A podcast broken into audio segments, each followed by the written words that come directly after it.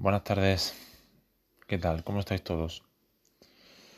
Hace mucho tiempo que no mando, no estoy haciendo ningún podcast, porque bueno, entre el trabajo, eh, la familia, la preocupación día a día, eh, ¿sabéis de estos días que os levantáis con muy buen ánimo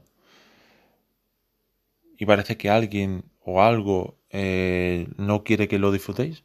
Pues llevo una temporada así a veces me siento hasta cohibido a la hora de hacer ciertos comentarios, ciertos vídeos. Mm, y estamos llegando a ese punto. Ya no nos atrevemos a decir lo que pensamos por miedo a lo que digan los demás de nosotros. Pero ya es algo que me, me molesta. Me molesta. Y os digo por qué. Hace poco he estado leyendo un artículo eh, referido a lo mismo que estoy diciendo, la preocupación que existe en la sociedad de no decir lo que decimos, lo que pensamos, mejor dicho, por que eh, a nuestro amigo favorito, nuestro jefe, nuestra familia, eh, le pueda ofender o le pueda molestar. Entonces, ¿qué tenemos que hacer? ¿Pensar una cosa y en la fachada ser otra? Mm, llevo unos días que me siento hasta mal. Me siento hasta mal porque mm, he, llegado a tener miedo de la, de la contestación de familiares míos por, mi ideología. Eh, no sé. El otro día tuve una conversación con un familiar mío que es de, un, es de Unidas Podemos. Es feminista además, pero feminista me cuesta incluso reconocerlo, la verdad. Me da, no me da vergüenza, porque es familia, pero es de las del movimiento feminista que hay en la actualidad. No el movimiento feminista que surgió hace unos años, eh, que es lucha por la igualdad entre el hombre y la mujer. Porque el movimiento feminista que hay ahora, también llamado por, los, por las grandes esferas, es el llamado feminacismo que busca la supremacía de la mujer sobre el hombre, que busca victimizar más a la mujer frente al hombre, que busca hacer que la mujer sea superior al hombre, nunca igual. Y sobre todo busca la criminalización del hombre en todos los aspectos, en todos. Solo que tenéis que ver las últimas manifestaciones, los últimos comentarios. Yo no digo que haya gente, eh, y digo gente porque eh, el feminismo no solo lo apoyan las mujeres, también lo apoyan los hombres. ¿vale? Es que hay que tener en cuenta esos, dos conceptos. Uno es el feminismo y otro es el feminacismo. El feminacismo es lamentablemente lo que vemos casi todos los días en televisión. El feminismo es lo que mm, por morbo no aparece en la televisión, ni en, los periódicos. Son las pequeñas asociaciones de barrios que luchan para que esa mujer, esa persona esté más integrada y por supuesto eh, se luche contra eh, la violencia de género. De género. Porque aunque haya algunos que no les guste, y esto es uno de los comentarios que yo tengo en la cabeza metido y pienso honestamente y por miedo a que me puedan rechazar, no lo digo, pero os, me atrevo a decirlo ahora aquí, que la violencia no tiene género. Porque haya una minoría, un menos de un 1% de violencia física y psicológica de la mujer al hombre, ¿eso no es violencia? ¿Qué pasa? ¿Que estamos en porcentajes? No, no lo entiendo. No entiendo por qué si un hombre maltrata y mata a una mujer, eso es violencia, violencia contra la mujer, pero sin embargo si una mujer maltrata o asesina a un hombre, eso no es maltrato. ¿Por qué?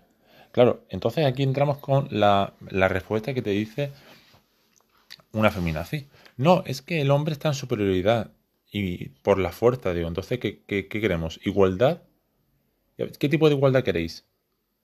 Porque la igualdad, eh, si hablamos de igualdad, no es en partes. No, pues mira, en esto quiero igualdad y en esto no. En esto sí, esto sí, pero en esto no. No, disculpa. Eh, o una de dos. O se hace mm, o todo es blanco o todo es negro. No puede haber una parte sí una parte no.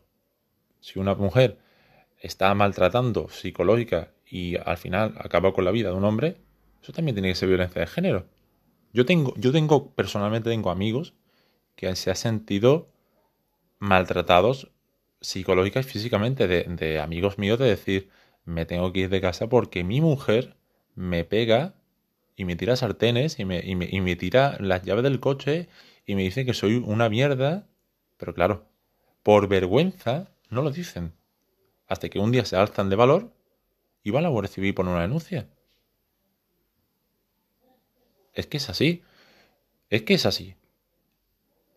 Y claro, también tenemos que reconocer que hay unas víctimas silenciosas que no se cuentan aquí, que son los niños. Porque cuando un hombre maltrata a una, a madre, un padre maltrata a una madre, la víctima es la madre, obviamente. Pero ¿y los niños? Eso no son víctimas, porque la nueva, la ley, perdón, la ley de violencia de género no atribuye a los hijos como víctimas. No son, no son beneficiarios de ayudas del Estado. Pero bueno, yo creo que mm, en las siguientes elecciones espero que haya un cambio mm, bastante radical. Y al decir radical me refiero a un cambio de 180 grados en lo que es la política de este país, porque mmm, yo voy a hablar ahora en este podcast largo y entendido sobre cosas que creo que en los anteriores no he sido... Creo que no he sido yo mismo. He intentado ser educado, he intentado ser correcto, pero una parte de mí decía lo que sí pensaba, pero no decía del todo. Entonces, como ya podréis ver en alguno de mis podcasts, soy de una ideología que ahora mismo, bueno, por una parte de sociedad me ven como un fascista, un machista, un, eh, un falangista. Mire, yo no he vivido el fascismo, no he vivido el franquismo, no he vivido el falangismo, ninguna de esas tres vertientes. Por ende os digo que si viviese en ese, mm, pues me estaría cagado de miedo. ¿Entendéis? Porque yo ante todo quiero a mi país. Porque soy español. Es que ¿quién no quiere en su país? Y me refiero a mi país, no la bandera, me refiero a todo lo que engloba este país. Me encanta la, demografía que tiene mi, país. Me encanta la cultura que tiene, tanto en el norte, en el sur, en el este o en el oeste. Me encanta la gente.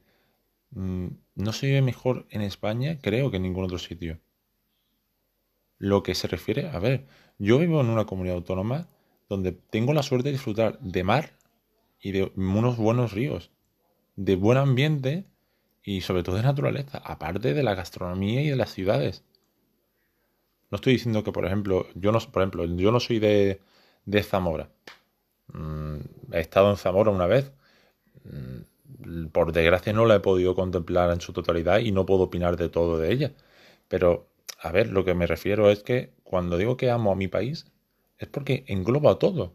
No me estoy refiriendo a que me encanta mi país porque, como dirían los que odian al partido al que yo soy, digamos, más afín, no me gusta el toro de Osborne, yo estoy en contra de la tauromaquia, estoy a favor de los animales, del derecho a animales. Hay gente que diría, bueno, y siendo este partido, ¿cómo se te ocurre? pues mire, yo no conozco a día de hoy a nadie, a nadie, que sea de un partido político y sea afín a todos los puntos que engloban los, el programa electoral. A nadie. Es que, vamos, y si existe, bueno, pues tenemos al político perfecto, porque será el mejor mentiroso de todos.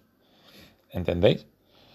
Eh, yo estoy en contra de la tauromaquia, creo que mm, es una tradición ambigua, mm, falto ya de, sentido y de diversión.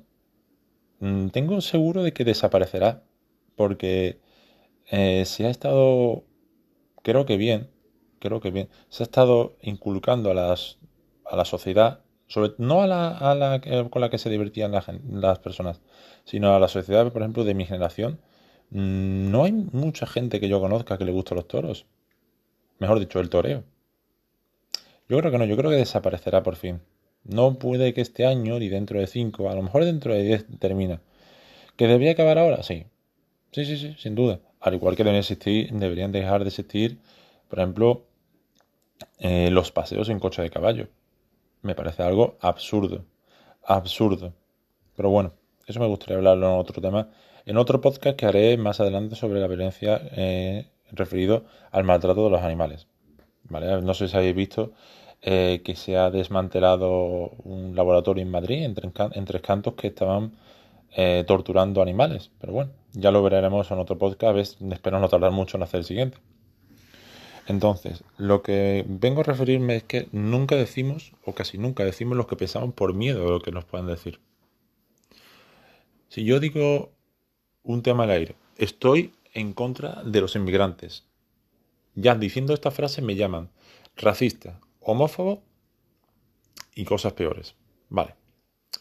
Vamos a hablar perfectamente de lo que es la inmigración. Hay dos tipos de inmigración. Una es la inmigración legal y la inmigración ilegal. no por ser inmigrante se, estamos hablando de ilegalidad. Porque una persona, y no mira, no voy, a, no voy a caer en la trampa de decir que determinados países apoyan la inmigración ilegal y otros no. Porque igual que viene una persona de un país europeo de manera ilegal, es un inmigrante ilegal. No por ser de Europa entras en este país y ya eres legal y si vienes de un país como de un país de África o de Sudamérica, hagas lo que hagas es ilegal. No, eso es caer en, el tecnicismo y la tontería de, opinar mal. ¿Vale? Así que vamos a hacer las cosas al revés para que lo entendáis. Si una persona, por poner Alemania, entra de manera ilegal en este país, es un inmigrante ilegal y estoy en contra de esa inmigración. Si una persona que viene de Argelia, ojo, que para entrar en este país y para pedir asilo, bueno, perdón, asilo es otro tema, para poder residir en este país, tienes que tener unos cauces burocráticos, solicitar un permiso de residencia que dure, que está entre los 3 y los 6 meses en función de la actividad que vayas a hacer aquí.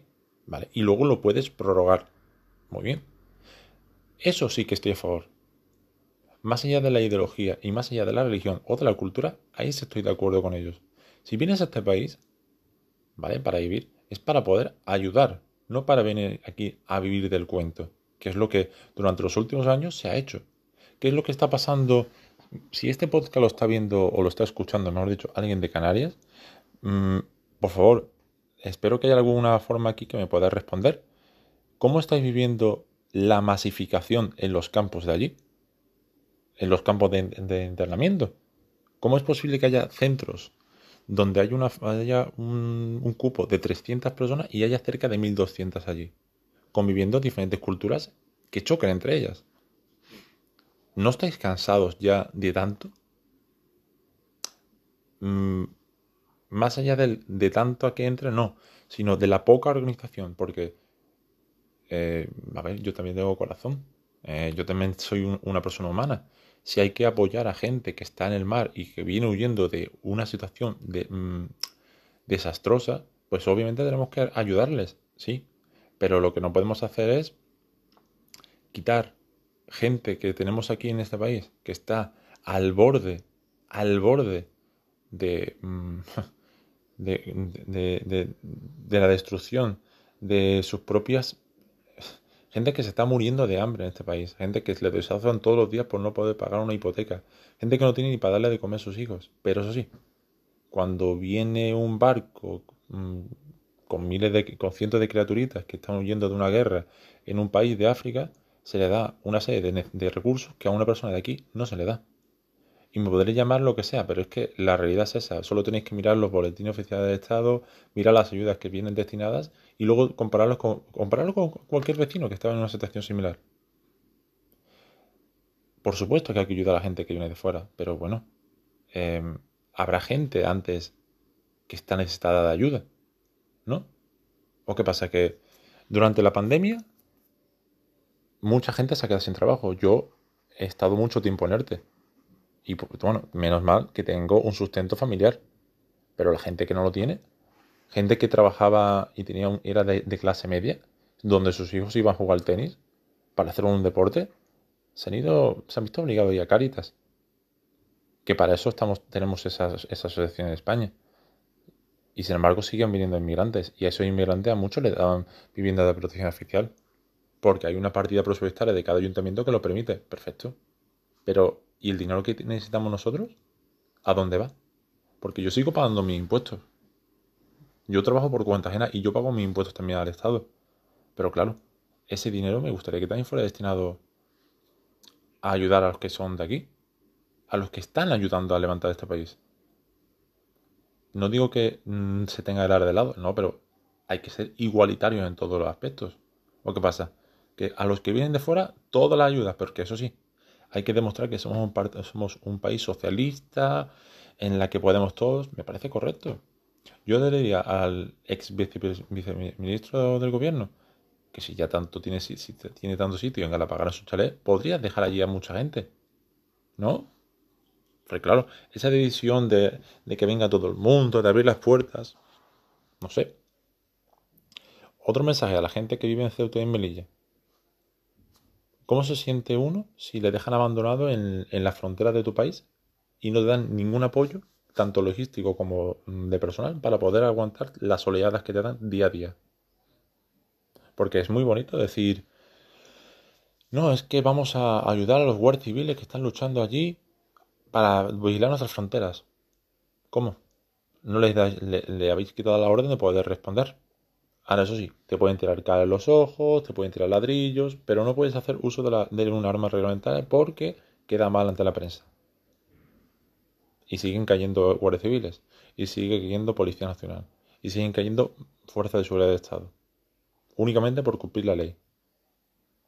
Pero eso sí, mientras nos subimos el sueldo todos renovamos los coches oficiales, no pagamos el ERTE a las personas, eh, hacemos duplicidad de instituciones colocando amigos aquí, controlamos los medios de comunicación, nos quejamos de los partidos que queremos que nos pueden quitar el poder, claro, es, es la, gran, la gran realidad.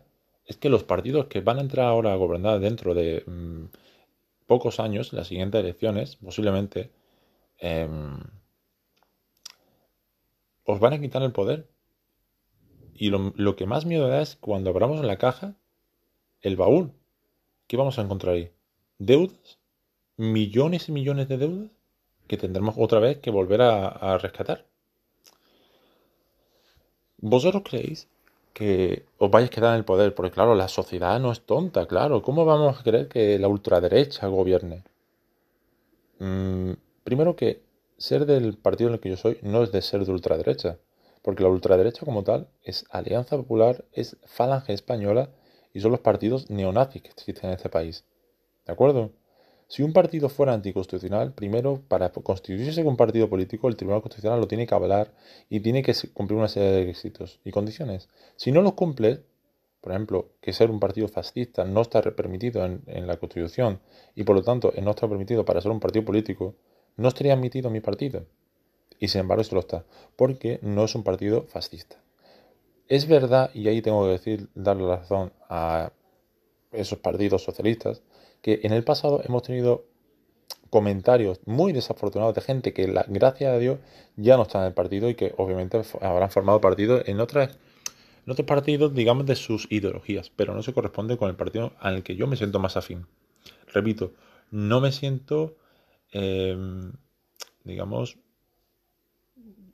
yo no acojo todas las ideas que tiene este partido, como he escuchado, habéis escuchado antes. Pero bueno, a ver, no quiero aburriros con, todo esto. La verdad es que me sentía con ganas de, de, mandar esto. De hecho, es un podcast mucho más largo que los demás. Y bueno, espero que... Bueno, daros las gracias por haberme escuchado porque me siento ahora mucho mejor. Intentaré, la medida que es posible, mandar más y comentar mm, algo más relevante del día a día. Estoy igual de cansado que vosotros. Cansado de todo, de la situación actual, de la incertidumbre del trabajo, de la necesidad económica, de la familia, de la irresponsabilidad de todos. Un día, eh, a ver si puedo esta semana, comentaros eh, en el trabajo en el que estoy ahora mismo, cómo, cómo desarrollamos las medidas del COVID y sobre todo la irresponsabilidad que veo todos los días por parte de la gente a la que yo doy servicio. En fin, como os digo siempre, espero que todo esté bien, que toda la familia esté bien y si no, yo os mando todo mi apoyo desde aquí. Si necesitáis cualquier cosa, escribirme o mandarme algún mensaje. Estoy que siempre disponible, ¿vale? Un saludo muy grande chicos. Que paséis muy buena tarde todos.